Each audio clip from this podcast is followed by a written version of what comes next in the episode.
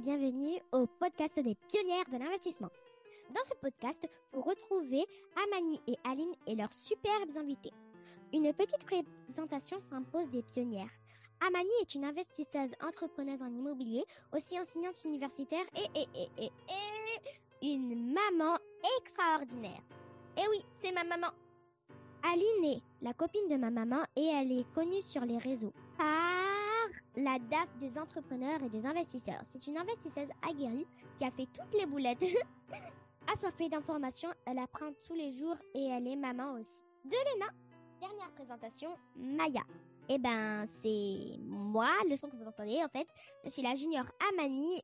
Bon, je vous laisse avec les stars du jour. Bonne écoute Hello, bienvenue dans un nouvel épisode des pionnières de l'investissement.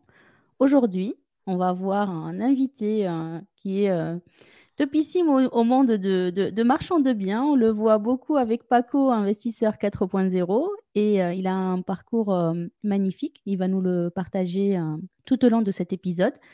Et on est ravis de l'accueillir dans notre, dans notre espace podcast dans les pionnières de l'investissement. Et d'ailleurs, une petite pause par rapport au dernier épisode qu'il y a eu sur notre podcast. Merci beaucoup pour les retours par rapport à nos premiers investissements avec Aline et le mien aussi. merci beaucoup pour vos retours. merci beaucoup pour les j'aime et aussi le partage sur les réseaux. Ça fait plaisir que le podcast se reconnaît de plus en plus et surtout que vous trouverez une valeur sûre et en même temps sans filtre avec deux mamans qui investissent qui, ont, euh, qui sont assoiffés à l'information, qui veulent avancer dans ce monde de l'investissement et de l'entrepreneuriat. Euh, du coup, voilà, il y a Aline avec moi et aussi Léo.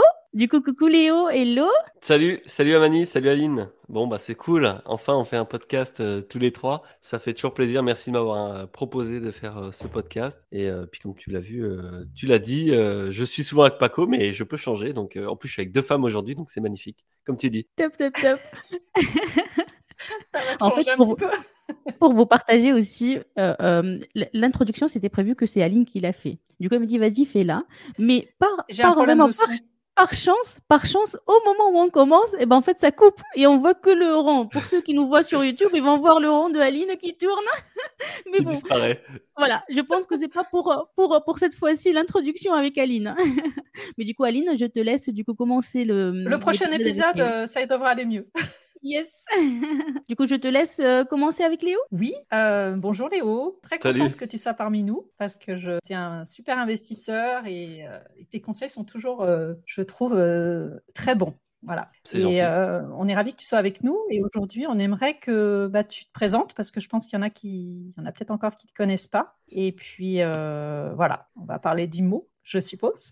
Cool une, chose que je connais un petit peu. Eh bien, merci pour l'invitation. Euh, je m'appelle donc Léo Blanchet, j'ai 27 ans, j'habite à Strasbourg et euh, depuis 4 euh, ans, bientôt 5, je suis à fond dans l'immobilier et dans l'investissement, dans l'entrepreneuriat.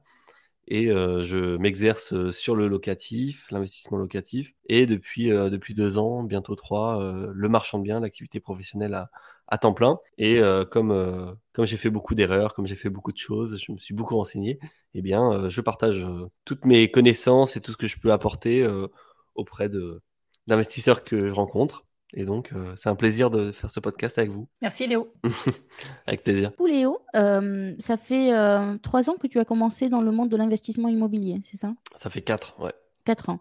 Et avant de se lancer dans ce beau monde de l'investissement et de l'entrepreneuriat, tu avais quoi comme expérience? Tu avais quoi comme étude Et si tu, peux nous partager un peu une expérience euh, insolite que tu peux euh, partager avec les personnes avec nous euh, c'est une, bonne question. Je m'étais d'ailleurs noté de, faire des notes euh, pour tout ce qui m'est arrivé un peu de fou euh, dans l'investissement et, je me suis dit que ça pourrait faire un livre euh, un jour. Mais je vais peut-être prendre cette, cette directive-là.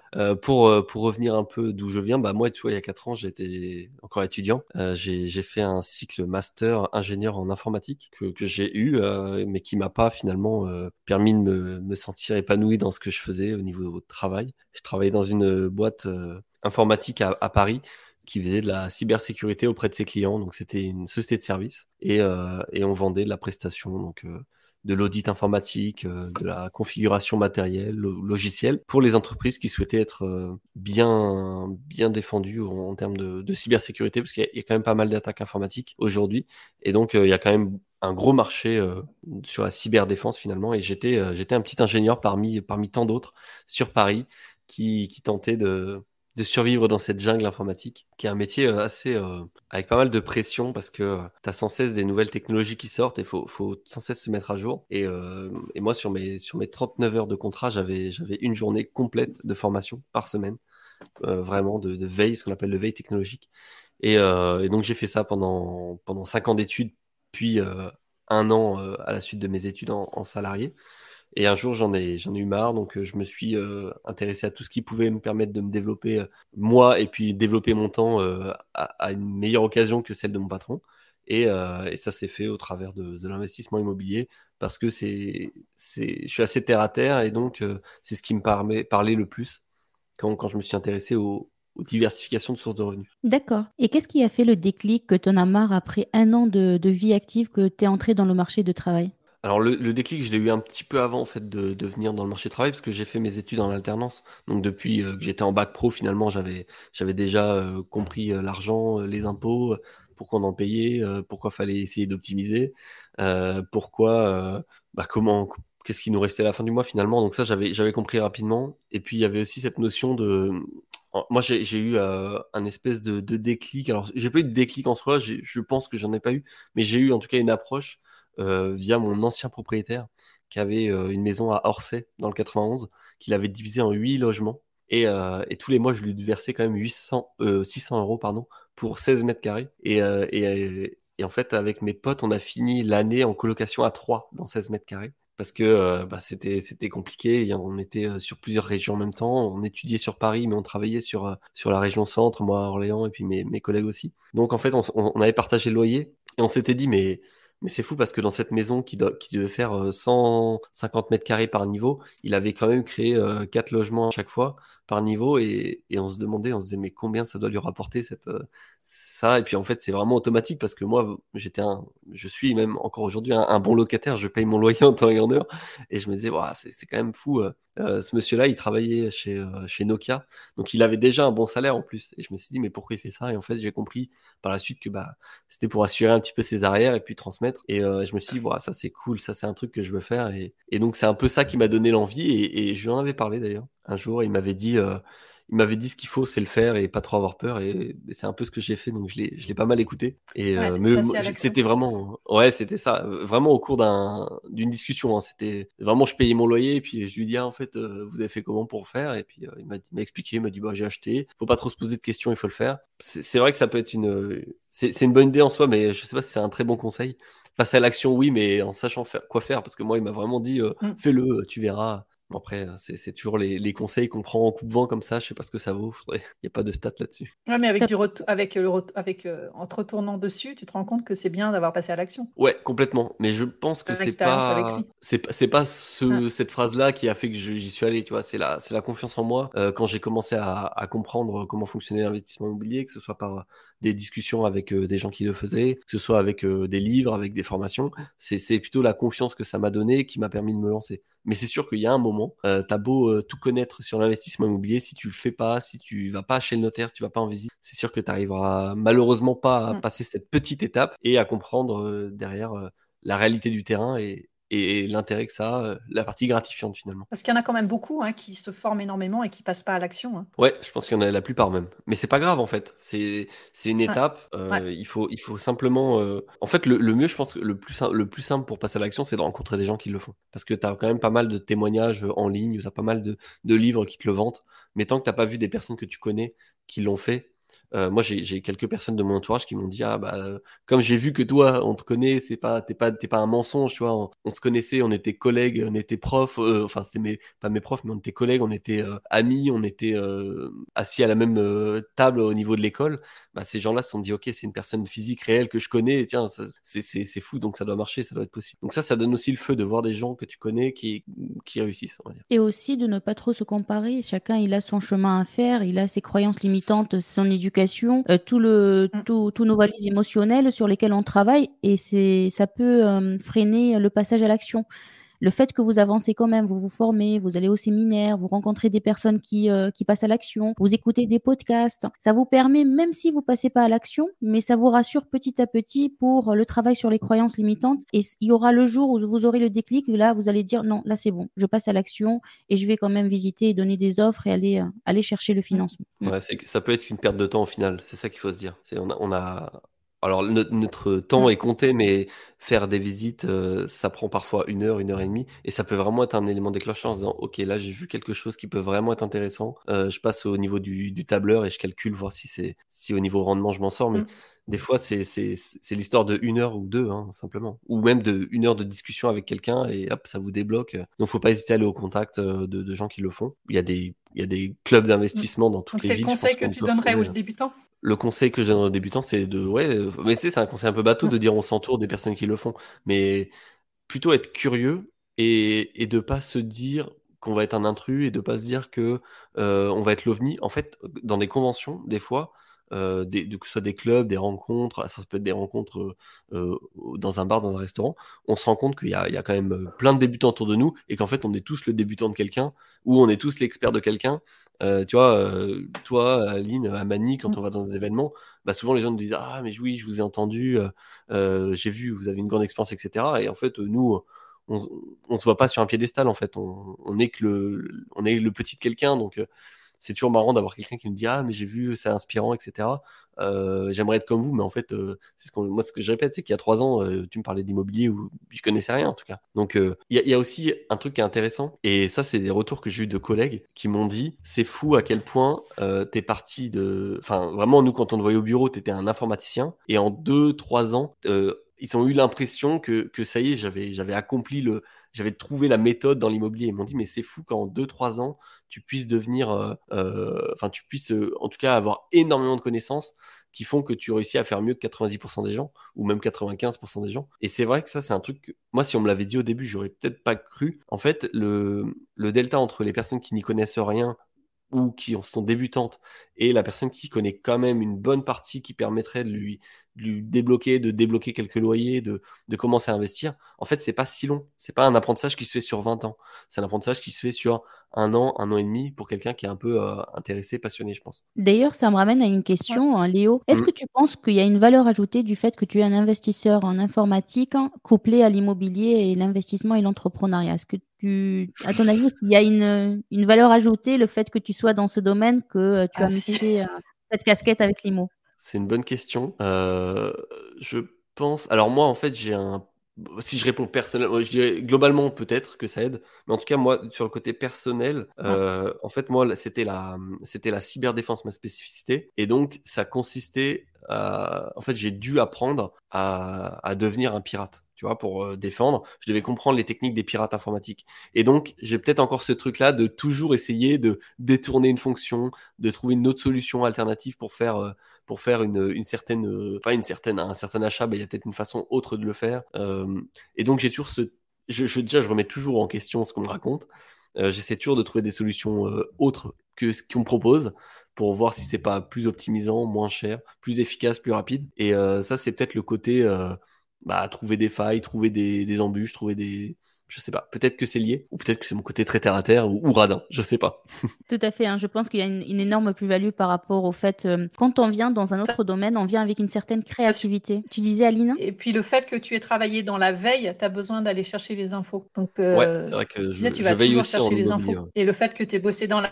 Ah, ah, je, je, savais pas d'où venait ce, petit côté toujours euh, curieux, toujours, à toujours les solutions on a un problème, on appelle Léo. Oui, je pense c'est bien quand on, a, quand on vient dans, dans un, autre d'un autre domaine, quand le mix à, à l'immobilier ou autre, ça ramène une créativité dans le domaine où on va aller euh, par rapport à l'expérience d'ingénieur en informatique, la méthodologie par rapport au système de piratage, tout ce volet-là, couplé, que tu, tu l'adaptes, hein, tu fais l'analogie et en effet, c'est ce qui fait euh, ton profil euh, magnifique d'aujourd'hui, Léo. Je sais pas si c'est magnifique, mais en tout cas, c'est ce qui me définit. Mais je ne me définis pas par, euh, par euh, l'informatique ou par l'immobilier, je me définis par ce que je fais. Et, par toi Ouais, c'est ça, comment je suis, la façon dont j'analyse les choses. Et... Mais encore une fois, c'est pas parce qu'on n'a pas un background en informatique, on n'a pas euh, fait des études informatiques qu'on peut pas être investisseur. Il y a, y a vraiment pas de CV pour l'investisseur. Clairement, hein. mais c'est ce qui fait ton côté unique. C'est plus par rapport à toi, ta, ta- ta propre expérience. Et pour chacun aussi. hein. Moi, je le vois, je suis dans la recherche et, euh, et je vois ma, ma méthodologie dans l'immobilier, elle est très alignée par rapport à ce que je, faisais en recherche. Quand je, je- quand j'ai démarré, euh, j'ai fait des fiches, des tableaux par rapport à impôt.gouv, le juridique, le fiscal, tout ça. Mais c'est juste par rapport à l'IMO. Avant, je le faisais par, pour la recherche.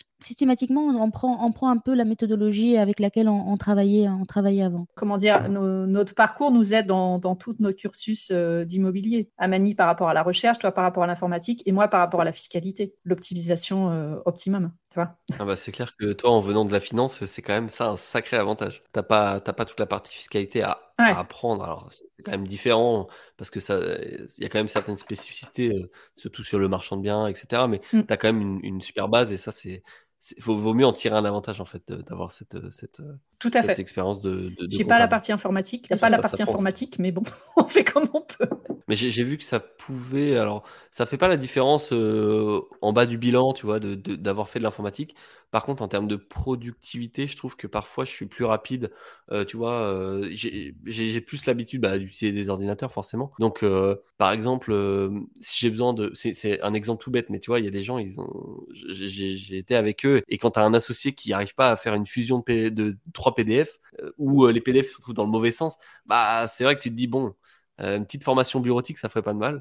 Et, et c'est vraiment euh, important, hein, tu vois, faire, euh, faire un export, euh, je sais pas, un- exporter un dossier Google Drive pour le convertir parce que ton Mac, euh, il lit pas ce format-là. Bah, il y a des gens, ils, ils bloquent à ce niveau-là. Et, et, euh, et c'est vrai que ce, du coup, d'avoir fait un peu l'informatique et d'avoir bidouillé, ça peut, ça, ça, ça m'aide, on va dire, en termes de productivité. Je me reconnais tout à fait là-dedans pour l'informatique. c'est pas grave, parce que c'est ce que je te disais au début, c'est que Non, on non. s'en fout. Sur le bilan, c'est pas ça, ça se voit pas sur le bilan. Et je, je te rejoins clairement. hein. Moi, je vois par exemple toutes les formations que j'avais fait sur la plateforme de formation. J'ai fait tout euh, moi-même. hein. J'ai pas délégué au début. Je voulais vraiment tout apprendre. Et c'est vrai que hum, quand on est un peu du domaine, on a l'habitude avec l'informatique. Et ben rapidement, les choses sont faites et, euh, et on peut avoir une rentabilité comme tu veux de temps, hein, de temps et euh, de délégation qui est euh, qui est sympa.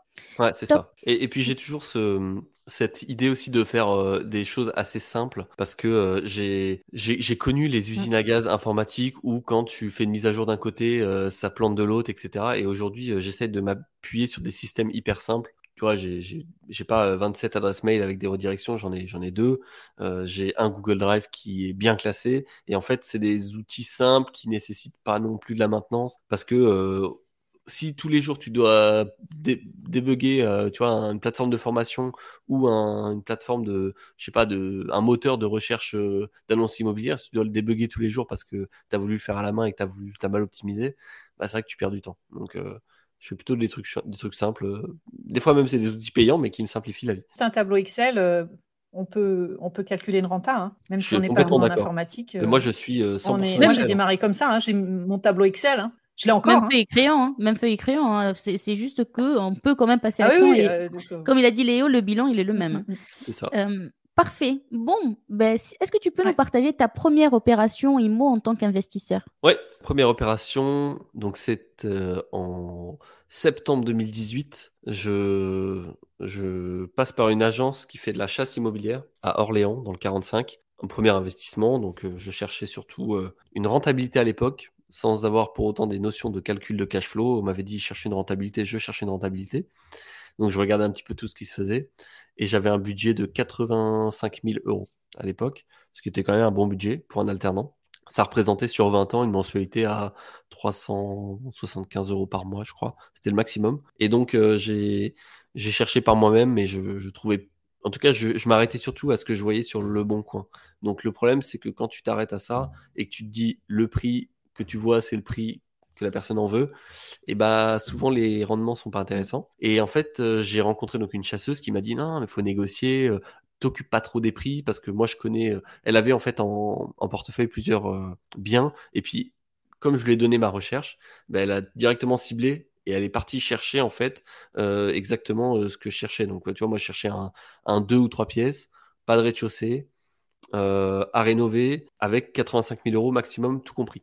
Et donc, euh, c'est comme si j'avais appliqué un super filtre en fait sur le bon coin. Donc, euh, elle m'a fait vachement gagner de temps. On a visité, on a fait une journée de visite Donc moi, ça, c'était euh, au bout de 3-4 mois de visite seule, je passe par cette personne-là. Et donc, on fait une journée complète de visite. Et je, enfin, une, matinée plutôt, parce que c'était trois appartements. Et donc, elle m'emmène sur trois appartements. Un premier qui était dans un HLM qui m'intéressait pas, parce que trop de charges de copropriété. Et puis même, je me suis jamais, je me suis toujours dit de pas acheter dans un HLM parce que en locatif, il y a, quand même. Enfin, moi, je suis pas fan. Ensuite, euh, elle m'a emmené sur un appart qui était vraiment délabré, où vraiment il y avait, un, je sais plus, c'était 50 000 euros, puis il y avait 80 000 euros de travaux, tu vois, donc c'était impossible pour moi de tenir euh, le rendement. Et le dernier, en fait, c'était un appartement qui était trop cher, qui était affiché à 80 000 euros, euh, mais qui était parfait qui a coché toutes les cases. Et, et en fait, je lui j'ai rencontré la propriétaire à la visite parce que l'agence n'avait pas le mandat en fait. Elle avait elle avait vu sur je pense qu'elle avait je sais pas comment elle avait trouvé cet appart mais elle avait pas le mandat donc euh, l'agence est venue avec euh, son mandat et il y avait la propriétaire qui l'accueillait. Et donc la propriétaire elle était euh,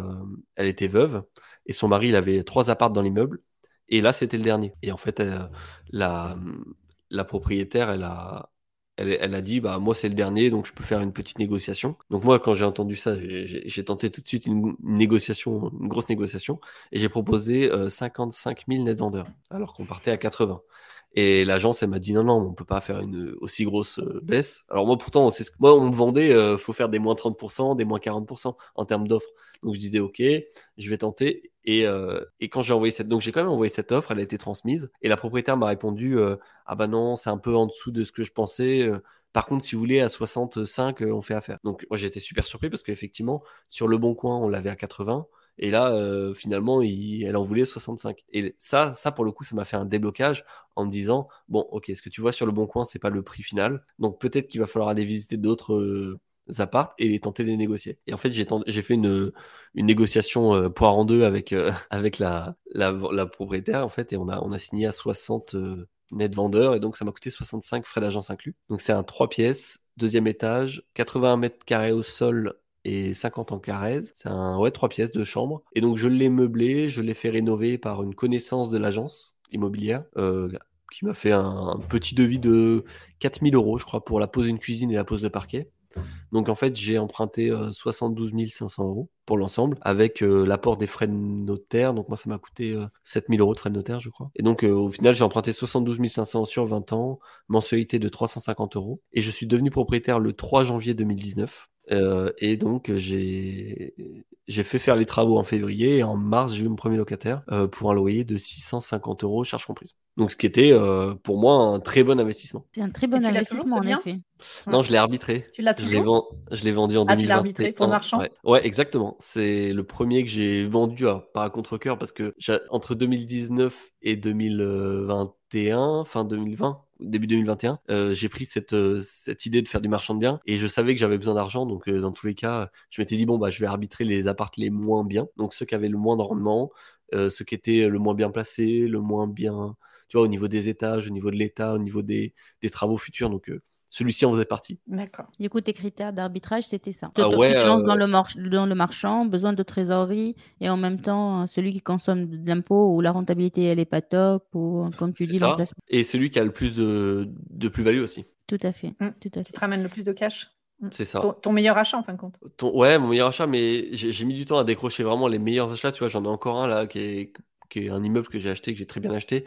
Mais franchement, j'ai du mal à le lâcher parce que il a à peine deux ans et je me dis non, je peux pas, je peux pas tout de suite euh, l'arbitrer. plus, c'est pas, c'est pas hyper optimisant, optimisé, tu vois, en termes de fiscalité. Mm. Je suis en nom propre hein, là-dessus, donc. Euh... Charge d'intérêt. Mm. Ouais, ouais, c'est clair. Donc voilà pour le premier. C'était en 2019 et c'était euh, le début d'une grande aventure. Top. Et t'en as acheté combien derrière? Euh, J'en ai acheté 18 derrière. Entre 2000, euh, commencer par là. 19 et 2022. Là. Mais en fait, je les ai pas achetés tous en même temps. J'en ai acheté, euh, j'ai acheté un, ah donc le premier. Après, j'en ai acheté un pack de 5. Ça, c'était euh, vraiment une, euh, une, opération qui m'a fait, qui m'a fait un peu décoller parce que ça m'a permis de passer de 1 à 6 en fait. donc j'ai eu ça. Après, j'en ai eu un autre qui était ma résidence principale. en huitième, j'ai eu un dernier achat. Donc ça, c'était le dernier achat de l'année 2019 que j'ai acheté donc en SCI.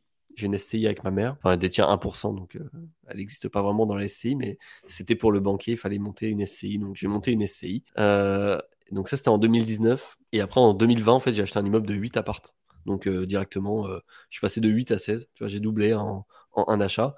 Et puis après, après c'était des petits appartes par-ci par-là, un, deux. Là, après, j'ai racheté un immeuble. Mais tu vois, j'ai acheté un immeuble que j'ai redivisé. Donc après, est-ce que tu comptes le nombre acheté ou le nombre fini Enfin, qu'importe le nombre de lots finalement, ce qui compte, c'est d'acheter des, des appartes intéressants euh, qui, dégage euh, un rendement qui te plaît toi, mmh, qui mmh. convient aussi avec euh, tes ambitions du moment, c'est-à-dire si tu es disponible pour suivre le chantier, il bah, faut que tu sois là. Si tu pas dispo, il bah, faut trouver un immeuble avec moins de travaux. Donc en fait, c'est pas vraiment le nombre. Et puis en plus, ça dépend bah, de la localisation, ça dépend de le temps que tu veux y accorder, en fait, tout simplement. Et quel conseil tu donnerais à quelqu'un qui démarre plutôt acheter un appartement ou plutôt démarrer en immeuble? Parce qu'on a un petit peu les deux, les deux sons de cloche tu vas sur Internet, on dit faut, il faut l'immeuble, il te faut l'immeuble. Euh, bah, moi, pas il y a les croyances. Hein. J'ai attendu euh, 8 apparts pour acheter un immeuble, donc il n'y a pas de règle. Il y a des gens qui commencent avec un immeuble et ils s'en sortent très bien.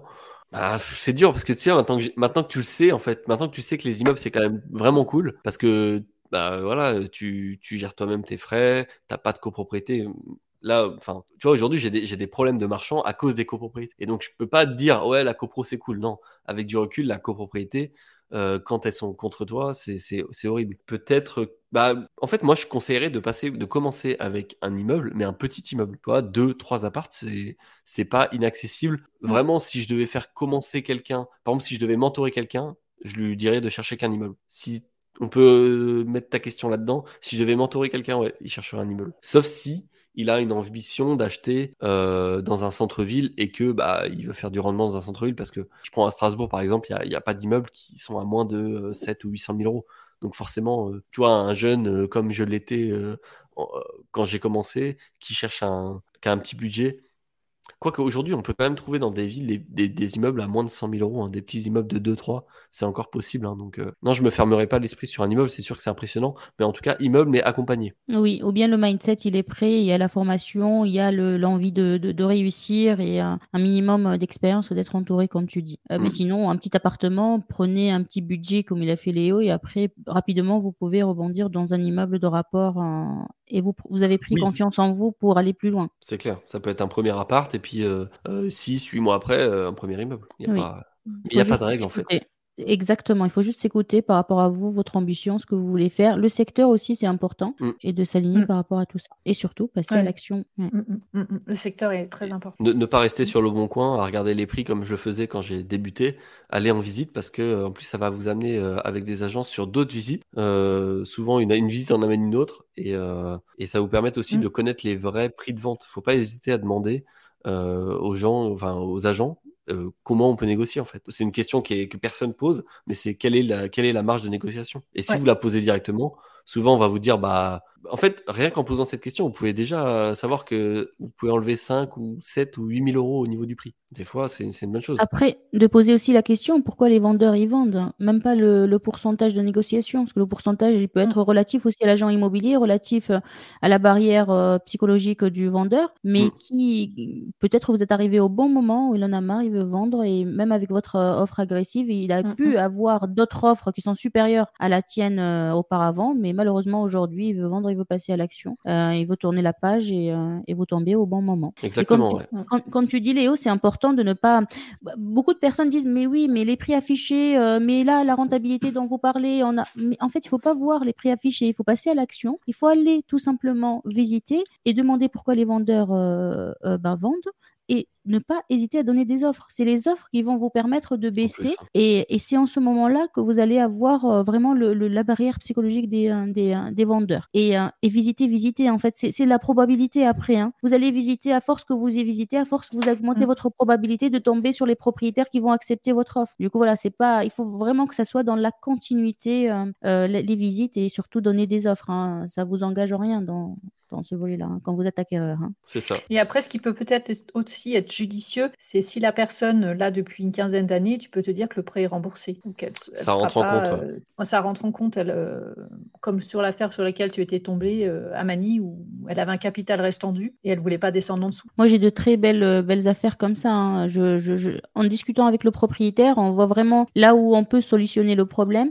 Et c'est en ce moment-là qu'on veut- qu'on peut faire des pépites en, en- en- en achat immobilier. C'est important de discuter avec le propriétaire aussi, de qui comprenne aussi votre projet. Et euh, quelque chose que je n'ai pas précisé, mais moi tout ce que j'ai acheté, c'était euh, c'était sur euh, sur le Bon Coin, c'était public. J'ai pas eu. euh, Aujourd'hui, c'est alors euh, quand j'étais à Orléans, parce qu'aujourd'hui j'habite à Strasbourg, mais quand j'étais à Orléans, tout ce que je trouvais c'était en public. Aujourd'hui à Strasbourg, le marché est plus tendu, donc il y a un peu plus de réseaux. Ça, je peux pas dire le contraire. Euh, on m'appelle euh, on m'appelle plus pour du. Enfin, en tout cas, ce que je trouve sur euh, par le réseau est plus sympa à Strasbourg que ce que je trouve à Orléans. Mais euh, les marchés qui sont peu tendus vous pouvez, euh, allez-y, quoi, amusez-vous sur le bon coin, vous faites euh, des visites, vous n'avez que du temps à perdre, encore une fois. Ce que tu dis à Mani, c'est que ça, ne- ça ne n'engage aucun argent d'aller faire une offre, et puis euh, au pire, ce sera une bonne surprise. Exact. Mais aussi, il y a les enchères, Léo.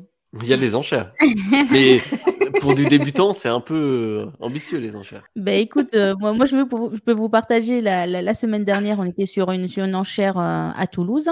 Euh, ben, il y avait euh, beaucoup, beaucoup de résidences principales et primo-accédants. Et je peux vous dire qu'en fait, le prix, il est parti très, très haut parce qu'il y a le coup de cœur. Ils sont là à, enché- à surenchérir, surenchérir. Et le prix de la maison, il est parti très haut. Du coup, il y a aussi dans les enchères, il peut y avoir des résidences principales où, où il y a l'effet euh, coup de cœur. Ouais, faut se méfier des enchères en étant débutant parce que, Mm, bon, oui. déjà, il faut, faut avoir un avocat dans son réseau qui peut nous représenter. Euh, Il y a des frais à l'entrée comparé à Mm. Le Bon Coin. Il y a au moins 2 300 euros de représentation par l'avocat. Et puis, il y a des frais aussi à la sortie. hein. Si vous êtes adjudicataire, et ben, ce n'est pas le prix que vous avez donné pouvoir, c'est le prix du pouvoir plus euh, quelques frais qui peuvent être euh, importants. Tout à fait. On peut pas. hein. Moi, j'ai eu le- une fois en, en audience une personne qui s'est dit Ah, mais c'est une bonne affaire. Moi, je, je donne, j'ai surenchéri. Du coup, ben, vous avez un, un avocat qui vous représente? Il a dit Non, non, j'ai pas. Ah, il faut prendre un avocat. Et du coup, tout le monde s'est mis à rigoler en, en pleine salle Ouais, d'audience. Parce que c'est vrai, on se... parfois, il y a des pépites, mais il faut prendre un avocat. Il faut que ça soit fait avant, il faut que ça soit fait la veille. Il y a un, un- un dépôt de chèque de, de chèque de banque à, à mettre en place, même si euh, Léo, euh, ben, en fait, il pourra nous donner un petit tips. Mais euh, Avoir le bon avocat. oui, voilà, avoir le bon avocat. Et euh, c'est vrai, l'avocat, il peut vous coûter entre 50 et 200 euros selon l'avocat. Nous, personnellement, le- notre avocat, il prend pas. C'est, euh, mais comme c'est dans, la, dans le partenariat, du coup, en fait, il nous représente à chaque fois qu'on qu'on veut, mais, euh, mais euh, il prend pas si on ne remporte pas la- l'adjudication, il n'y a, il y a, pas- il y a pas de frais. Vous, pouvez ouais. trouver, hein, vous pouvez trouver un avocat qui, euh, qui, qui, qui, qui, qui est payé que si, si, si vous remportez l'enchère. Voilà, c'est ça.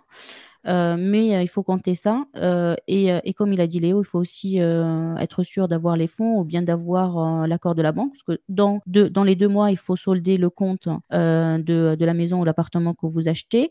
Et si c'est pas le cas, bah, en fait, les frais, vous les perdez. Et, et c'est pas que ça. C'est ce qu'on appelle une, une, une, folle enchère. Du coup, derrière, le bien, il est remis aux enchères. Et il est remis aux enchères. Et s'il est vendu moins cher que la première, euh, que la première, euh, la première euh, enchère, eh ben, en fait, c'est vous que vous payez la, la différence entre les deux. Du Mm. coup, en fait, c'est c'est double peine. Il faut vraiment être, être au courant de toutes, de toutes ces pistes-là. Mais si tu peux nous partager quand même les, les, les affaires que tu as fait aux enchères, une, une des meilleures affaires que tu as fait aux enchères, Léo? Bah, c'est dernièrement, c'est c'est l'achat de deux appartements. Alors après, je reviendrai sur la, la folle enchère parce que justement, dans ces appartements, il y a, il y a eu quasiment une question de ça. Et j'ai un peu tempéré sur la folle enchère parce que je pensais aussi que ça allait être euh, aussi rapide que ça. Euh, du coup, c'est l'histoire de ces appartements. C'est une grande histoire. Euh, c'est deux appartements donc euh, en dernier étage d'un immeuble en copropriété. Il y a près euh, 20 lots dans la copropriété et là c'est deux appartements dans les combles et trois places de stationnement. L'histoire de ce bien, c'est que ça appartenait à une personne qui habite aux Émirats et en fait cette personne est décédée et ce sont ses deux fils qui ont hérité de, ces deux biens là. Sauf que ces deux fils ne sont pas au courant en fait de n'étaient pas du tout au courant que euh, avaient euh, que leur père avait avait ce- ces deux appartements. La personne qui a saisi le, bien en fait c'est les, les impôts parce qu'il y avait un défaut de paiement de taxe foncière qui s'élevait quand même à 110 000 euros. Donc ça fait quelques années de taxes foncières impayées et quelques, euh, quelques euh, majorations. Et donc euh, les impôts, c'est même pas la copro, parce qu'en fait, la copropriété aurait pu aussi saisir le bien, parce que la personne ne payait pas ses charges de copropriété. Forcément, elle n'était même pas au courant qu'il y avait, il y avait un appart. Donc les courriers n'arrivaient jamais... aux Émirats, c'était enfin, adresse introuvable. euh, et puis de toute façon, les- c'est compliqué pour un pour un pour des Français d'attaquer aux Émirats. Enfin, prendre des avocats, etc. Il n'y avait pas le souhait ni par la copro ni par. euh, ça faisait plus de 10 ans hein, que c'était c'était abandonné, qu'il y avait des relances. Donc les impôts ont finalement réussi à saisir. Euh, au bout de, comme tu dis, je crois c'est 14 ans de, de procédure, hein, donc c'est super long. Et, euh, et la mise à prix en fait était à 10 000 euros. Et euh, donc euh, 10 000 euros pour deux appartements et trois places de parking, c'était c'est- pas beaucoup, hein, c'est vraiment très peu. Et, euh, aux enchères, euh, c'est ce que je te disais, moi j'étais tout seul en fait. Donc il y a eu quand même une mise minimum qui a été nécessaire. J'ai pas pu acheter à la, à la mise à prix, donc j'ai dû faire une première enchère à 16 000 euros. Et donc j'ai remporté l'enchère à 16 000 euros euh, au tribunal d'Orléans euh, pour, euh, pour ces deux appartements et ces trois places de parking. Il faut être là au bon moment. Ouais, et le, le, le pire, c'est que donc moi, j'y étais pas, hein, j'étais pas euh, au tribunal, c'est mon avocat qui y allait, parce que j'habite à Strasbourg, et, euh, et j'étais pas à la visite non plus. Donc j'ai même pas vu, fait, ce que j'ai acheté. Alors, euh, faut pas faire ça en tant que débutant, parce que c'est, bah, si, si vous n'y connaissez rien, vous pouvez acheter euh, un taudis. Là, euh, moi, j'avais juste les photos, les diagnostics, le PV de description, et, euh, et donc sur ce, sur ce, sur, sur cette base-là, je me suis dit, allez, euh, euh, moi, j'avais mis un pouvoir jusqu'à 45 000 euros. Donc euh, heureusement, c'est s'est arrêté à 16. Et apparemment, à la visite, il y avait quand même une vingtaine de personnes. Donc comme quoi, euh, entre les personnes à la visite, parce que la, visite est publique, hein, donc euh, des particuliers, il y a beaucoup de personnes âgées hein, qui viennent pour passer le temps et puis rencontrer des gens. Mais euh, il, y a, il y a surtout beaucoup d'investisseurs et soit beaucoup de personnes qui ne donnent pas pouvoir à leur avocat, beaucoup de personnes qui ne payent pas les 300 euros ou les 400 euros pour être représentés, ou même des personnes qui euh, sont mauvais en bureautique et n'arrivent pas à remplir un PDF par exemple, euh, et donc en fait qui arrivent euh, à échéance et finalement le jour de l'enchère bah, ils sont ils sont pas présents. Et donc c'est ce qui s'est passé euh, euh, pour cette euh, cette opération. Et donc ça c'est une opération que que je suis en cours de revendre, enfin je suis en train de la revendre. Euh, et il y a une bonne plus-value. Je je vais pas te dire euh, combien, mais il y a une bonne plus-value parce que mon acquéreur me suit en fait. Mon, acquéreur me connaît et donc euh, par respect pour lui je veux pas dire quelle plus-value j'ai fait. En plus j'ai eu des frais entre les deux parce qu'il y a eu du diagnostic de il y a eu des frais, il y a eu des, des frais de mutation en plus parce que je te dis j'ai fait une double revente derrière donc donc bon il y a eu une plus-value qui permet de me payer et tout le monde est content. Il fait un très bon investissement euh, locatif. C'est euh, gagnant-gagnant après. hein. Exactement, exactement. Il faut le voir dans ce sens. hein. Pareil, euh, moi j'ai beaucoup de de- d'affaires dans le marchand de biens. Je les passe aussi au projet clé en main. Du coup, j'ai ma part hein, de, de, de gain qui est importante pour la viabilité de la société de marchand, mais en même temps, pas dans la gourmandise par rapport aux personnes qui, qui achètent, qui soient quand même dans, le, dans un secteur qui est rentable et qu'ils ont un projet rentable. Mm. Et, et ça, c'est top. Donc ça, ça fait partie des bonnes affaires aux enchères. Après, il y a des affaires. Qui sont plus compliquées. euh, Ouais, dis-moi. Tes biens étaient loués ou ils étaient vides, les, deux- les que complètement as vide, achetés aux enchères? complètement vide depuis, depuis D'accord. 14 ans. Et il n'y avait même pas de porte d'entrée. C'est-à-dire que quand, quand j'ai envoyé euh, les, agents immobiliers faire des photos, etc., euh, j'avais pas de badge, j'avais rien pour rentrer dans la copro, donc j'ai sonné. Enfin, la- l'agent immobilier a sonné, et puis les, je lui ai dit, tu montes au troisième étage, et normalement au troisième, tu peux, tu peux rentrer. Effectivement, il y a une porte, pas de porte, quoi. donc ça aurait même pu être squatté. Mais encore une fois, c'était des appartements qui étaient, euh, qui étaient bruts, hein. il y avait aucun aménagement, il y avait rien. Donc euh, bon, c'était pas vivable en soi. D'accord. Top. Et et Euh, ouais, pour revenir à la, à la surenchère que tu parlais tout à l'heure, euh, c'est vrai que ça peut faire peur de parce que souvent, au moment où le où le juge adjuge en fait au, au niveau de la vision aux enchères, il vous dit voilà, on se revoit dans deux mois. Enfin, merci de me faire le virement sous deux mois. Et moi, ça m'est arrivé en fait pendant l'été de pas pouvoir faire ce virement. Alors pas sur la dernière vente aux en- aux enchères dont je vous ai parlé avec les deux appartements, sur une autre. En fait, euh, j'avais deux problèmes. Un, mon plafond de virement était bloqué, mais il été bloqué pendant un mois parce que c'était en plein mois d'août. Et en plus, j'avais pas assez d'argent, donc euh, il manquait de l'argent, mais je pouvais pas l'envoyer, etc. Et ce qui s'est passé, c'est que j'ai reçu au bout de au bout de deux mois, j'ai dit à mon avocat, bah, je, je peux pas payer pour l'instant. Il m'a dit, ok, bah, on attend le courrier du, du tribunal qui dit, voilà, vous deviez payer. euh. Donc, je reçois une lettre du tribunal qui me dit, euh, Monsieur Blanchet, euh, vous êtes euh, porté adjudicataire, vous devez payer. On vous accorde un nouveau délai de deux mois. Donc, tu vois, déjà, je me suis dit, bon, magique, j'ai un délai de deux mois. Au bout de deux mois, je leur écris en disant, voilà, je vais, vous payer. Donc, il se passe quatre mois hein, depuis le, coup de marteau du juge. Et il se passe quatre mois, je reçois un nouveau courrier. Attention, monsieur Blanchet, vous devez payer. Sachez qu'à partir de maintenant, on augmente, euh, vous avez une pénalité de 0,6% de la mise à prix. Donc tu calcules 0,6% pendant deux mois. Donc ça veut dire que j'avais encore deux mois. Et il y avait un petit, une précision. Au-delà de ces deux mois, il y aura une majoration de 5 points. Donc ça faisait 5,6% en plus de la mise à prix. Donc là, ça commence à faire des intérêts qui sont chers. Et donc j'en discutais avec mon avocat, il m'a dit, mais tu sais, c'est très fréquent que des marchands aient du mal à avoir leur financement ou n'arrivent pas à réunir tout l'argent pour le payer. Et donc, en fait, ils font traîner 1, 2, 3, 4, 5, 6 mois. Même des fois, il y en a qui se mettent un peu dans le rouge au niveau des, des 5,6 de, d'intérêt. Et en fait, ils disent 5%, 5 d'intérêt. Quand l'opération est bonne, ça se tient encore, tu vois. Donc en fait, avant qu'il y ait une folle enchère, il, m'a dit il y a quand même un délai de, de fou avec euh, voilà, 3, 4, 5 relances, des mises en demeure. Euh, vraiment, ça va très loin avant de créer une surenchère. Mais c'est bien que tu en aies parlé, mais faut pas se dire que vous avez, alors vous avez deux mois pour payer, ça c'est ce qui est écrit, mais en réalité vous avez quand même plus que ça.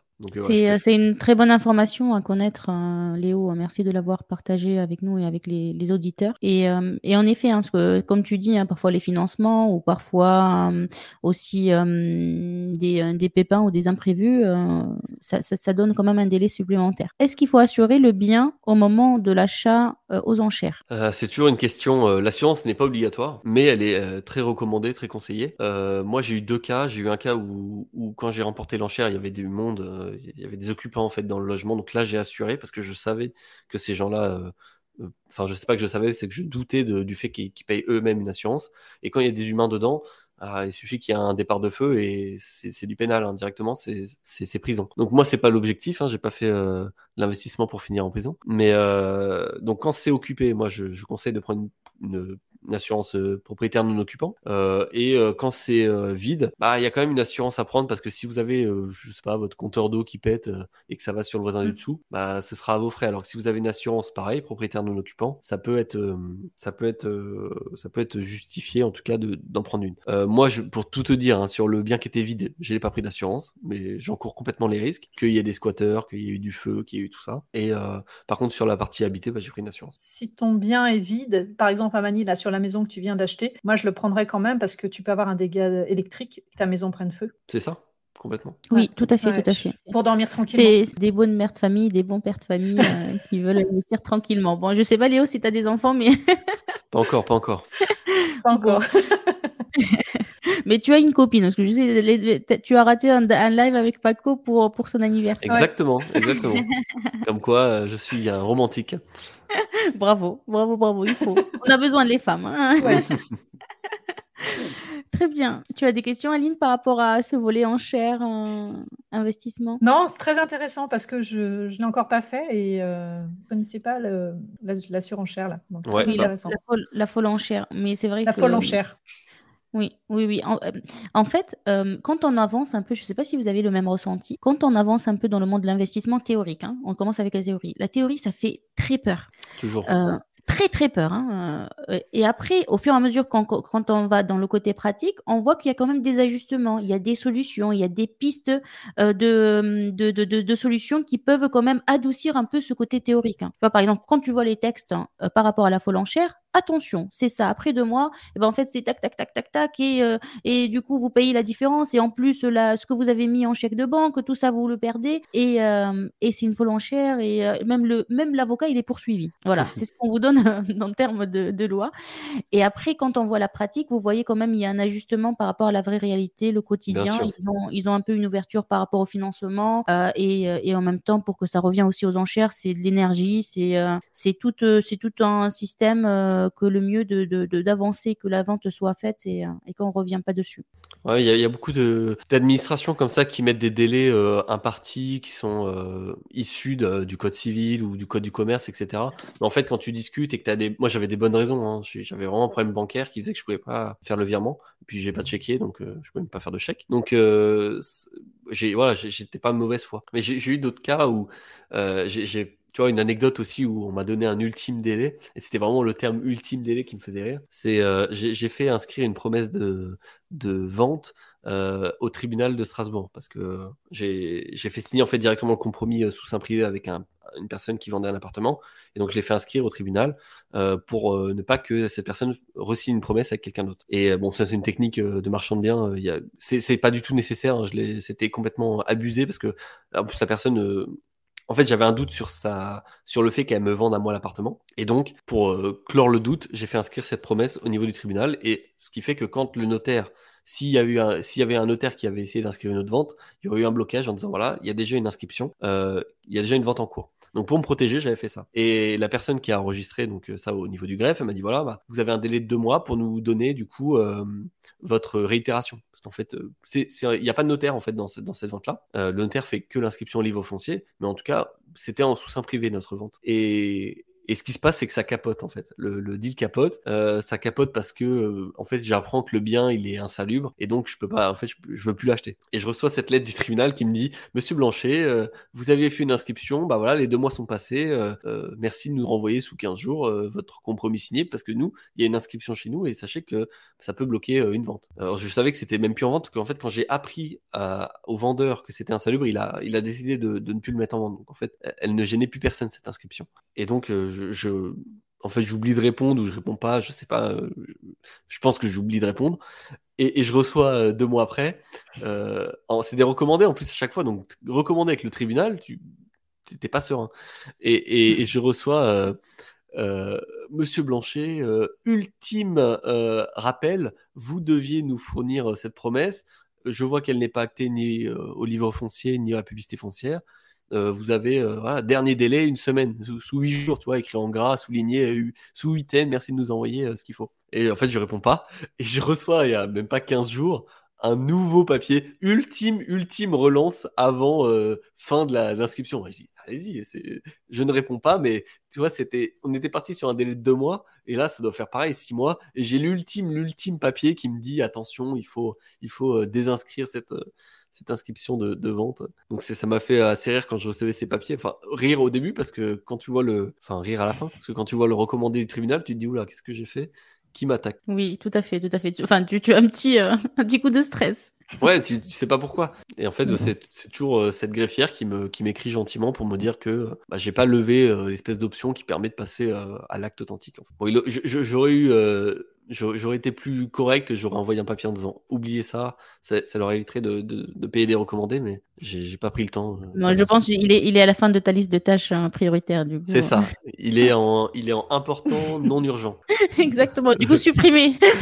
Normalement, voilà, c'est supprimé. C'est ça. Tout à fait.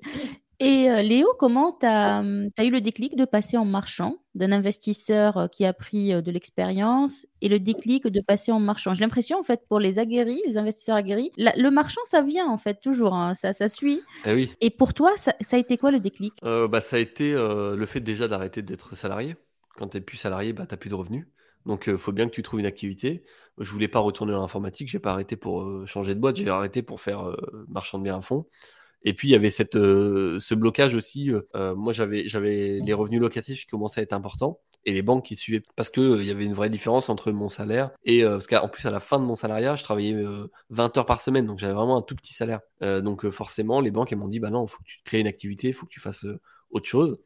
Et ce qui est venu naturellement, c'est, je, dis naturellement parce que il y avait un panel de choix, mais marchand de biens, c'est un peu le, c'est un peu le saint graal hein, quand tu es investisseur. Hein.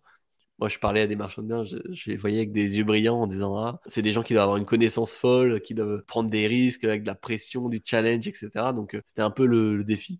Et puis, euh, il y a aussi euh, une logique au niveau des banques, c'est-à-dire que quand tu as été investisseur, que tu as fait des bons investissements locatifs, que tu as arbitré un ou deux apparts, que ça s'est bien passé, bah, quand tu vas aller voir en disant est-ce qu'on peut ouvrir une ligne de marchand de biens ou avoir un contrat marchand, euh, si elles sont assez intelligentes, normalement, elles sont pas choquées, on va dire. Donc, c'est ça, c'est l'envie de faire autre chose aussi, parce que tu vois, locatif, évidemment, quand on a fait 15, bon, bah, tu as compris, quoi. Donc, euh, mm. t'as beau avoir des rénovations qui sont jamais les mêmes. Tu as fait le tour. Mm, mm, non, je dirais pas que j'ai fait le tour parce que, en tout cas, sur l'habitation, j'ai fait le tour. Parce qu'après, j'ai commencé à faire un peu de commerce, c'est un peu différent, euh, mais j'avais envie d'autre chose en fait. C'est aussi une envie de faire autre chose. Et euh, le marchand de biens, ça avait l'air sympa. Et tu vois, dans ma tête, là, je rêve d'être promoteur, par exemple. Donc j'espère qu'un jour, je viendrai parler à ton micro euh, en étant promoteur. Je sais pas, pour moi, promoteur, c'est encore l'étape d'après. C'est du neuf. Mais marchand de biens, c'est cool aussi. Cool. Et ben, du coup, tu fais bien la transition. Euh, en termes de financement marchand, comment ça se passe en ce moment? Est-ce que toi, tu as pu trouver des financements? Est-ce que tu connais des banques qui suivent? Est-ce que c'est facile ou pas facile avec la conjoncture actuelle? Hum, hum, hum, Le financement marchand de biens, ça n'a jamais été facile, mais ça dépend comment tu places le mot facile en fait, dans la facilité, je, moi je trouve que c'est facile. Parce qu'en fait, il y a des règles qui sont assez simples et qui ne dépendent pas de toi. En fait, les, les règles bancaires en marchand, ça dépend de ton projet. Est-ce que le projet, il dégage euh, une marge intéressante? Donc, euh, au moins, je vais prendre un, un 15%. 15% de marge, ça veut dire que entre le prix de revente et le prix que ça t'a coûté, tu dégages un bénéfice de 15%. Je pense que toutes les banques s'alignent à peu près là-dessus, entre minimum 15% de marge. Alors, la- les, les 15% de marge, tu les calcules plutôt sur le prix de revient? Sur le coût de revient, oui, pardon, c'est Coût ça. de revient, voilà. Oui, c'est le tellement coût différent. Et, euh, la revente. Et euh, en fait, elles vont analyser ça, donc elles vont analyser l'opération en soi, plus que ta personne. Tu vois, tu vas pas être autant jugé que quand tu fais un investissement locatif et qu'on te dit ah attention, montrez vos relevés de compte. Ah mais vous êtes allé au resto deux fois ce mois-ci. Ah bah euh, attention hein, parce que si jamais le locataire paye pas, etc.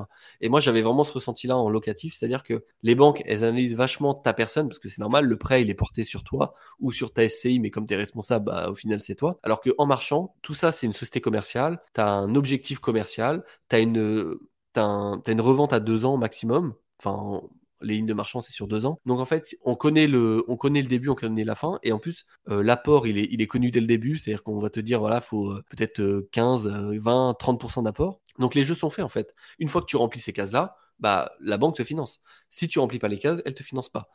Ce qui est dur en marchand, c'est que les délais sont plus longs parce que c'est des délais euh, professionnels. Et ce qui est dur, c'est de trouver une banque qui comprend et qui accepte de te financer. Mais en soi, je trouve que c'est moins vexant qu'en locatif. Parce qu'en locatif, tu avais beau avoir le meilleur projet, le truc qui 15% euh, en longue durée, euh, 25% en courte durée, bah, tu as quand même des banques qui arrivent à te dire Ah ouais, mais s'ils payent pas, ah oui, mais si machin. Alors que en marchand, euh, tu montres, tu dis voilà, j'achète 30% de moins cher que le prix, euh, que les data, euh, les données publiques de la ville. Tu vas sur euh, Meilleurs Agents, tu vas sur DVF, les sites qui permettent de connaître les prix de la ville. Tu peux même maintenant renseigner une adresse, tu vois, sur Meilleurs Agents, une adresse précise. Tu peux avoir l'historique de toutes les ventes dans la rue. Bah, faut être assez logique, faut être, c'est des chiffres, c'est pragmatique. Et le banquier, il est, il est, c'est un gars qui aime les chiffres. Donc lui, si le prix du mètre carré ça vaut 2000 et que tu achètes euh, 1002, tu fais 300 euros de, travaux et que tu vends euh, mi- 2000, bah, tu vois, il y a une marge.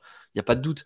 Alors que c'est vrai qu'une banque locative, bah, elle rénove, enfin tu rénoves, puis après il faut que tu loues. Donc il y a, plus d'incertitudes et je trouvais que, enfin je trouve qu'en marchand c'est plus simple. En tout cas quand tu, quand tu remplis les critères, tu as ton financement.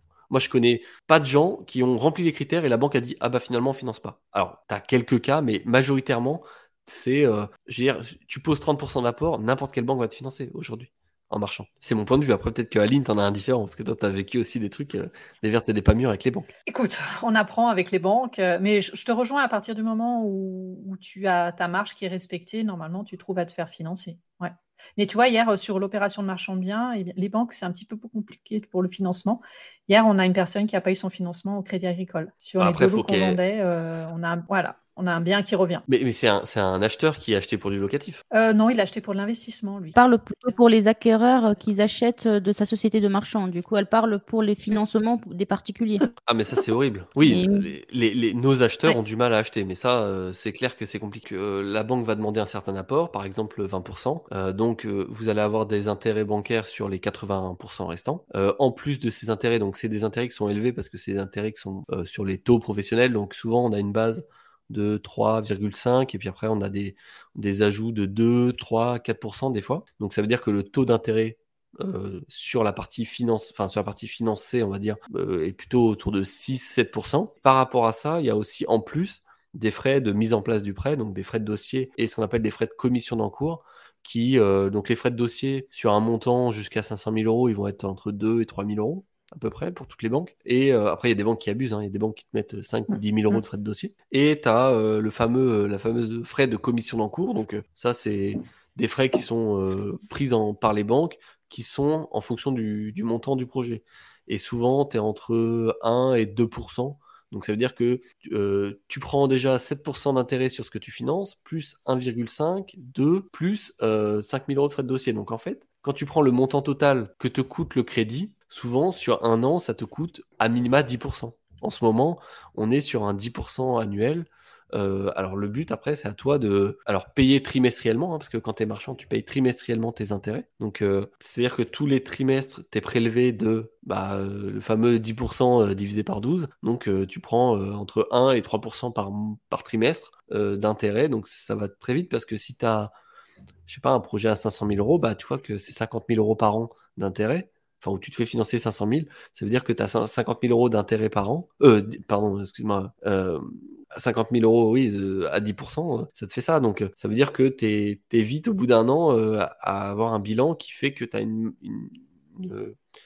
un effort financier qui est énorme. Donc bien calculer ses marges, et normalement dans ton prévisionnel, la banque le calcule et toi aussi. Ça c'est pour le, les contrats de prêt. Après, ça c'est la première méthode pour être financé en marchand, c'est euh, à chaque fois que tu as une opération, bah, tu vas voir ton banquier, il te fait ce contrat avec un intérêt différent à chaque fois, en fonction du, des frais de dossier différents. Ça, c'est la première méthode. Et sinon, quand tu es un peu avancé, je pense que tu as, as, deux façons d'avoir le deuxième type de financement, qui est le, financement rêvé un peu des marchands de biens, c'est ce qu'on appelle la ligne, la ligne de découvert. Ça, mmh. c'est le banquier qui, le 1er janvier, ou enfin, tu décides une date, tu dis par exemple, tiens, le 18 mars, alors souvent, il commence le premier. On va mettre le premier. 1er avril, euh, je vais mettre le compte d'Aline euh, à moins 200 000. Et Aline, jusqu'au 31 décembre, de cette année, et eh ben elle fait ce qu'elle ce qu'elle veut avec euh, ces 200 000 euros. la ligne, on dit qu'elle est non affectée. Ça veut dire que euh, Aline, elle peut s'acheter une voiture, elle peut s'acheter euh, un appart pour elle, un appart pour sa fille, mais elle peut aussi faire une opération de marchand avec ces 200 000 euros. Et avec ces 200 000 euros, elle doit se débrouiller pour qu'à la fin de l'année, elle rembourse cette ligne-là. Et tout ce qui est supérieur à la ligne, donc tout ce qui est le bénéfice finalement, eh bien, euh, Aline le garde et, la ligne, elle est renouvelée ou elle est euh, annulée. La, ligne, elle peut être doublée par exemple. À partir du 1er avril 2024, on peut dire, bah, tu bien utilisé ta ligne de 200 000, et ben maintenant on te donne 400 000 et la banque prend des intérêts tous les mois sur cette ligne. Et ça, c'est un peu. Et on a la même chose euh, dans, tout, dans tout secteur industrie, enfin, dans tout secteur que tu as, on t'autorise des, lignes. Oui, des billets de trésorerie euh, pour les garagistes. Voilà, des billets de trésorerie, voilà, des mm. comme ça. Ou par exemple, euh, si tu as besoin d'investir, les banques viennent te voir et te disent bah voilà, cette année, on vous donne tant pour investir sur des machines, sur des choses comme ça. C'est un petit peu la même chose. De toute façon, le marchand, c'est une, activité une activité commerciale, hein, comme une autre activité. C'est ça avec plus de responsabilité. Parce que tu engages ta responsabilité, d'où l'intérêt d'être assuré.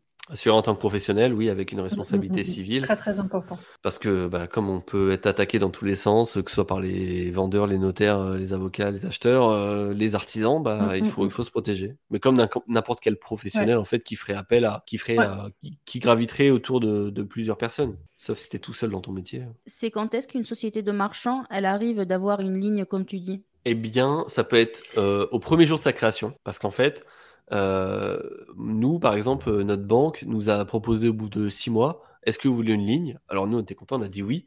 Ils nous ont dit, ok, bah, vous mettez votre résidence principale en caution, en hypothèque. Donc, en fait, c'est ce qu'on appelle le collatéral, tu vois, c'est c'est ce qui permet de garantir la ligne. Si tu nous mets ta maison en garantie euh, qui vaut 300 000 euros, bah, on te prête 150 000 pour cette ligne-là. Donc nous, on, bah, évidemment, on a refusé hein, parce qu'on n'allait pas mettre notre résidence principale en. Alors, il faut que la résidence principale soit payée. Ou ça peut être n'importe quel actif. Hmm. Ça peut être aussi euh, un compte euh, titre euh, en bourse avec, je je sais pas, 200 hmm. 000 euros dessus. Alors évidemment, on va pas vous prêter l'équivalent. Hein. Il y aura un, un prorata qui sera fait, une majoration à la baisse, évidemment. Ou peut-être que si vous avez 100 000 euros, on va vous prêter 20 000 pour un compte titre parce qu'on estime que c'est risqué, d'ailleurs on, le voit. Euh, ou euh, peut-être que si vous avez une hypothèque euh, qui a une valeur estimative de 200 000 euros sur une maison de famille, peut-être qu'on va vous prêter 150 000. Donc ça, vous pouvez l'avoir en fait dès le début. Si vous arrivez, si vous créez votre société de marchand de biens avec du patrimoine net, tout ce qui est net, tout ce qui est palpable pour la banque, elle le prend. Si vous avez un, très beau tableau chez vous, vous pouvez le mettre en garantie pour faire des opérations de marchand, il n'y a pas de souci. ou sinon, après, c'est en fonction de la, la, du capital social aussi de la société. Plus vous augmentez votre capital social, plus ça veut dire que vous vous obligez à le garantir tous les ans et à, pas faire de réduction. Donc après, peut-être que, je, vais peut-être dire une bêtise, mais peut-être qu'entre 3 et 5 ans de, de bilan, euh, peut-être qu'une société de marchand peut, peut, peut obtenir une ligne sur, euh, par son expérience, par ses garanties, par... Euh, et c'est pareil sur le fait que si tu as un contrat d'assurance vie, par exemple, Boursorama le, propose, que tu peux mettre en nantissement, c'est l'équivalent d'un prêt lombard. Oui, exactement. exactement. Voilà. Pour, euh, Mais une banque euh, prend toujours une contrepartie. Hein. C'est ça. C'est pas des philanthropes. Hein.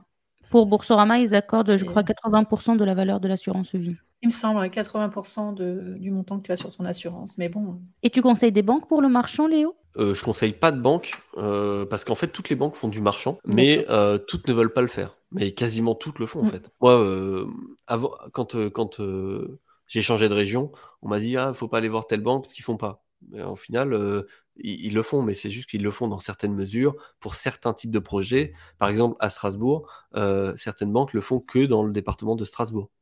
et euh, c'est limité à 500 000 euros et euh, c'est des contrats qui sont faits en agence. Elles sont, elles rentrent pas au siège par exemple. Alors que tu as d'autres banques qui fonctionnent différemment où là directement tu passes au service promotion et euh, par exemple c'est pas en dessous de 800 000 euros. Donc en fait pour moi toutes les banques le font.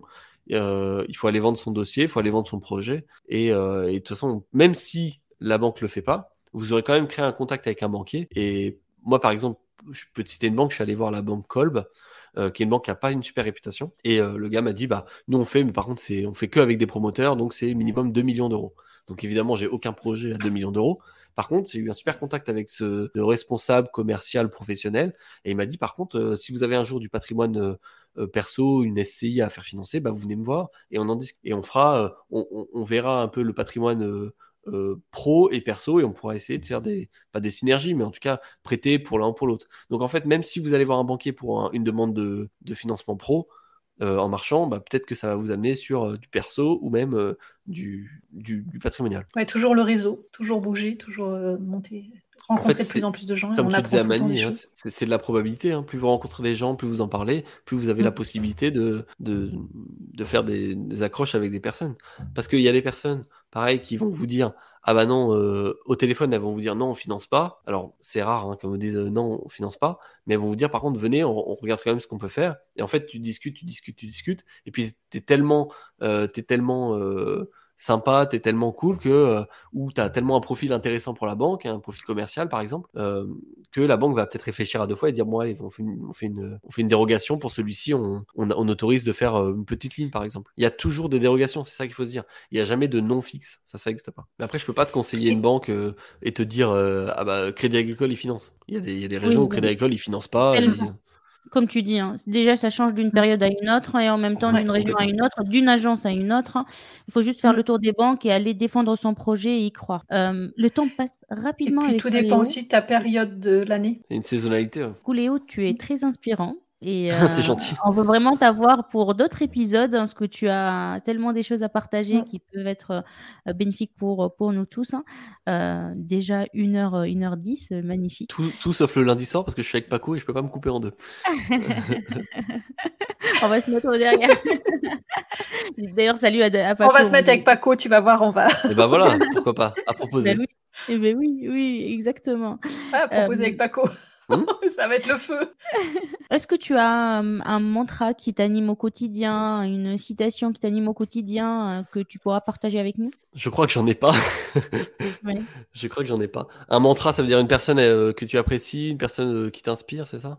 Moi, j'ai bien aimé que quand tu as dit on est tous les débutants de quelqu'un et on est, et on est, on est, aussi les, mmh. les, les experts d'autres, c'est sympa aussi. Comme, oui. Je l'ai noté quand tu l'as dit. Mais je sais pas de qui ça vient. Mais en tout cas, c'est sûr que c'est pas moi qui l'ai inventé. Non, j'ai pas de phrase. Alors, je suis très peu euh, mindset, etc. Parce que il y, y, a beaucoup de gens qui disent Ah, mais, mais euh, comment on fait pour. Euh, pour investir, comment on fait pour être sur plusieurs projets en même temps, etc. Et en fait, moi, je leur dis, mais je fais rien d'exceptionnel, juste je le fais en fait je le fais. C'est-à-dire que quand j'ai un appel à passer, je le mmh. fais. Quand j'ai euh, un compte rendu à faire, je le fais. Et j'ai pas l'impression de faire des choses exceptionnelles. Et des fois, il y a des gens sur, euh, sur les réseaux ou des gens que je croise qui me disent Ah, super inspirant ce que tu fais. Je dis Mais en fait, je fais juste mon métier. C'est-à-dire que si je le fais pas, bah, c'est comme si je faisais pas mon métier. Donc, euh, ça paraît normal en fait d'aller en visite, de, de, faire de la mesure, de travailler 7 jours sur 7 parce qu'on adore ça. Donc, non, j'ai pas trop de, de trucs mindset avec des, des, phrases débloquantes. Mais tu l'as dit. Hein. Mais tu l'as dit, tu prends du plaisir dans tout ce que tu fais. Tu, tu vois pas le temps passer. Ouais. Ouais, puis euh, peut-être qu'au début vous n'allez pas aimer ça, et puis après, y a des... en, en, le faisant, ça va peut-être aussi vous débloquer des, des, des, pas des passions, mais en tout cas des, des nouvelles activités. Un conseil à donner aux, aux auditeurs, mmh. Léo? Ou des ressources euh... que tu utilises un, un livre qui t'a marqué? Moi, je sors toujours le gros livre de marchand de biens euh, qui est euh, guide de. Enfin, c'est un livre violet qui fait 200 pages. Attends, je l'ai. Ah ouais. Il est quelque part dans mon, car dans mon carton. Mais oui, parce qu'en fait, il n'y a pas mieux. C'est ça. Celui-ci, c'est une, une, torture à lire. Hein. Par contre, euh, bah, c'est c'est du net plus clair et précis. Donc après, je peux pas. Moi, j'ai ça comme livre. Et puis euh, après, je suis, je suis, assez curieux, donc j'ai je, je, suis bah voilà euh, sur les réseaux pas mal de gens. Euh, je, je, je, suis, mais je je, je crois pas non plus 100% à ce qu'on me dit. Je, je vais toujours vérifier les informations. Euh, mm -hmm. Pareil, je me je me focalise euh, pas trop sur la réussite des autres parce que je sais qu'on peut faire dire ce qu'on veut à des chiffres et ce qu'on aux images.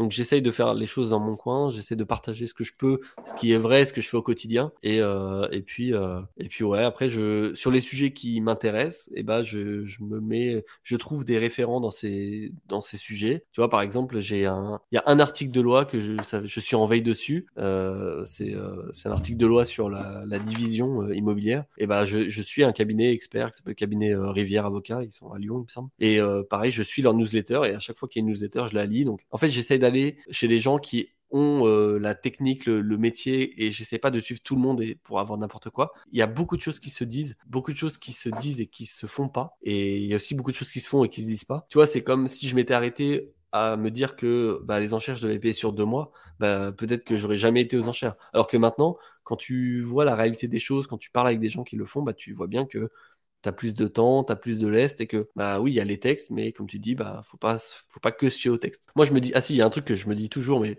je sais pas si c'est une bonne chose, c'est que je me dis que rien n'est obligatoire, rien n'est urgent et rien n'est interdit. Donc tu vois après quand tu te dis ça, bah c'est Oula, tu Encore une fois, le champ du possible là.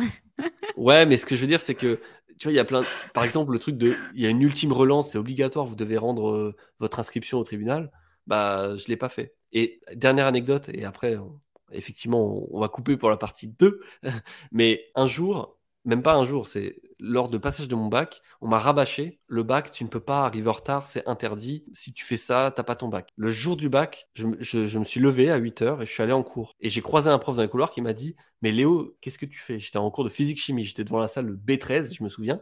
J'étais devant, mais je dis on n'a pas cours. Il me dit mais c'est le jour du bac, Léo. Et je dis ah ok. Il me dit tu, tu te réveilles maintenant. Et et en fait, je suis allé à la salle et tu vois, on m'a toujours dit il faut venir à 8 heures, vous venez une demi-heure avant avec vos carnets, etc. Et moi, je suis arrivé à 8 heures, enfin 8h10, le temps de me retrouver dans le couloir, et je me suis assis et j'ai passé mon bac et je l'ai eu. Et dans ma tête, je me suis dit mais pourquoi on m'a mis autant de pression? Euh, tu vois, on m'a encore un truc où on m'a menti en fait. On m'a dit c'est obligatoire. En fait, bah oui, c'est ok, c'est bien d'arriver à l'heure, mais j'étais en retard. Et je me suis dit ce jour-là, bon bah plus jamais tu, tu fais cette bêtise-là. Le jour de mon BTS, j'ai fait exactement la même chose. Le jour de mon BTS, je suis arrivé en retard et je suis arrivé deux heures en retard. Tu vois, c'était une épreuve de 4. J'arrive au bout de la, de, j'arrive à 10 heures alors que ça commençait à 8 heures. Et là, je tombe sur euh, en fait le, le, le le directeur de l'école de, mon CFA et qui me dit non mais Léo euh, tu te rends pas compte euh, euh, d'un c'est pas sérieux et puis deux moi je suis obligé de prévenir le recteur. Du coup je dis bah appelez le recteur parce que s'il faut appeler le recteur on appelle le recteur. Je dis qu'est-ce qu'il faut faire dans ces cas-là? Et il me dit il faut appeler le recteur il faut faire une notification à l'éducation nationale. Là on peut pas t'accepter pour le truc. Moi je dis ok bon bah vas-y fais-le elle répond son téléphone. Et, en fait, le fait qu'il il voit que j'étais complètement. Enfin, je, me suis dit, bah, de toute façon, au pire, mais je repasserai l'année prochaine. Le, le BTS, c'est pas gênant. Il prend son téléphone, il l'appelle, et, et, je vois que ça décroche pas. Et il me dit, il me dit, non, mais il doit être occupé, hein, il a pas que ça à faire. Je dis, du coup, et je le regarde, je dis, bah, du coup, on fait quoi? Il me dit, bon, allez, tu rentres et tu te débrouilles. Et du coup, j'ai fait mes deux heures d'épreuve et je suis sorti au bout de deux heures. Et, et tu vois, c'est vraiment le truc de dire, bah, rien n'est obligatoire, rien n'est interdit. Et les conséquences, elles sont jamais, tu vois, il y a toujours, bah, les conséquences, elles sont graves, mais il y a des conséquences qui sont finalement pas si graves que ça et on te met la pression parce qu'il y, a des, y a des croyances là-dessus, tu vois. Moi, je croyais que, j'ai toujours cru que si tu arrives en retard à ton bac ou à ton BTS, et eh bah, ça y est, t'étais rayé, t'étais, t'étais fini, t'étais plus personne dans la société. Et les deux fois, je l'ai fait, mais sans faire exprès. Et au final, euh, tu vois, on se retrouve ici et ça se passe bien, je suis encore debout, euh, mais ça va aller. Évidemment, c'est bien d'être à l'heure au rendez-vous, mais, mais comme quoi c'est possible. C'est ça. Et du coup, euh, ça te rassure, du coup, euh, Aline, par rapport à Léna? Tu vois, c'est faut voir les choses différemment. Parce qu'Aline, elle a une petite ado. Ah, euh. écoute, jeudi prochain, je suis convoquée chez le directeur. ouais, mais bon, est-ce que c'est grave au final? les, trois points que tu as dit, ils sont là. Du coup, voilà, c'est important. Léo, euh, pour, pour finir, tu avais dit que si je dois mentorer quelqu'un, je, je, je, je, le conseillerais de commencer par un immeuble de rapport. Est-ce que, tu proposes des, est que tu proposes des services euh, Comment on peut te trouver sur les réseaux? Est-ce que tu, euh, tu coaches des personnes Est-ce que tu as des prestations dans ce sens? Voilà, n'hésite pas à nous partager. Non, j'ai pas de prestations dans ce sens-là parce que franchement, j'ai pas le temps. Enfin, je... c'est peut-être un truc qui pourrait être intéressant, mais je en fait, je l'ai déjà fait ponctuellement. C'est-à-dire qu'il y a quelqu'un qui m'a appelé, qui m'a, enfin, quelqu'un que je connaissais, qui m'a dit, ah bah j'aimerais bien que qu'on fasse, euh, je sais pas, que tu me présentes, que tu m'aides en fait à trouver un immeuble. Et donc j'ai pris une heure avec lui. On a été sur son secteur, on a défini le secteur, on a, on a, enfin, j'ai pris une heure en visio avec lui pour lui expliquer ce qu'il faut chercher, ce qu'il faut pas chercher. Et je lui ai dit, voilà, la semaine prochaine, Donc, je sais plus, c'était un lundi. Je lui ai dit, voilà, tu as toute la semaine. Tu vas visiter et je veux que tu reviennes avec cinq bons de visite et que tu me fasses un débrief de tes visites. Et en fait, euh, elle m'a dit, ok, ok, je le fais. Et en fait, elle m'a pas tenu au courant. Donc, je me suis dit, bon, bah, en fait, elle est pas motivée. Parce que, enfin, moi, si j'avais quelqu'un qui, est meilleur que moi et qui me dit, euh, qui me donne un défi, bah, t'as envie de le faire. Et en fait, elle l'a pas fait. Donc, je me suis dit, bon, bah ok, elle était pas motivée. Et puis elle m'a pas relancé derrière, donc j'ai dit bon, euh, je veux pas être déçu, donc je fais, je fais pas de mentorat et je fais pas de, de suite comme ça. Enfin, je, ça m'intéresse pas de le faire, pas tout de suite en tout cas. Peut-être que j'aime bien le faire, euh, j'aime bien le faire, tu vois, à travers des podcasts, j'aime bien le faire euh, à travers des, des petites, des petits séminaires que je que je peux animer, ça, ça me dérange pas. Mais suivre quelqu'un au jour le jour, je, je sais pas. Pour l'instant, j'ai, franchement, j'ai pas le temps. J'ai pas le temps, je le ferai mal en fait. Et en fait, c'est une activité à plein temps. Donc ça veut dire que si tu fais, enfin, si je le fais et je veux le faire correctement, euh, je sais pas si j'aurai le temps de faire autre chose. Peut-être euh, ça me ralentirait en marchant bien. Et pour l'instant, je suis focus. Euh, et la rentabilité aussi de ce temps passé par rapport à ce que tu gagnes en marchant ouais. bien. Oui. aussi, ouais. ouais c'est sûr que les taux horaires en marchant bien, euh, surtout aux enchères quand tu fais pas grand chose, tu, ça peut vite, euh, tu, tu, peux vite te trouver que, que tu perds du temps euh, avec la formation. Par contre, ça va être une super aventure d'apprendre des autres, etc. Peut-être que je serai, euh, je serai, peut-être que je serai tyrannique hein, sur, sur, sur de la formation, je sais pas. Bon, on te trouve du coup sur, sur Insta? Ouais, uniquement sur Instagram. Okay, du coup, on, met, on met, très bien. On mettra de manière son profil en, en bas de. C'est sympa de, de, de, de l'épisode avec grand plaisir. Et, oui, je ne euh, propose rien hein, sur Instagram. Je, je, partage juste mes chantiers, mes galères. Donc, vous pouvez venir me suivre.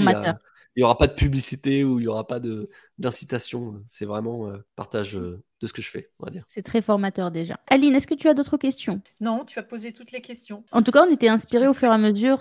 Tu es très Ouais. inspirant, Léo. Et, C'est gentil. Ouais. et, et ça se voit que tu es une personne vraie. euh, tu veux transmettre. euh, voilà, c'est ça m'a fait plaisir, énormément plaisir de, de passer ce moment avec toi. Super, bah, pareil, pareillement, merci. J'imagine Aline aussi. En plus, elle te connaît très bien. Ah bah oui. Moi, c'est une Moi, découverte encore beaucoup plus. Léo. euh, Ouais, ouais. J'avais aucun doute là-dessus. On va échanger avec, avec vous deux. À refaire Ouais, ouais, ouais, mais certainement. oui.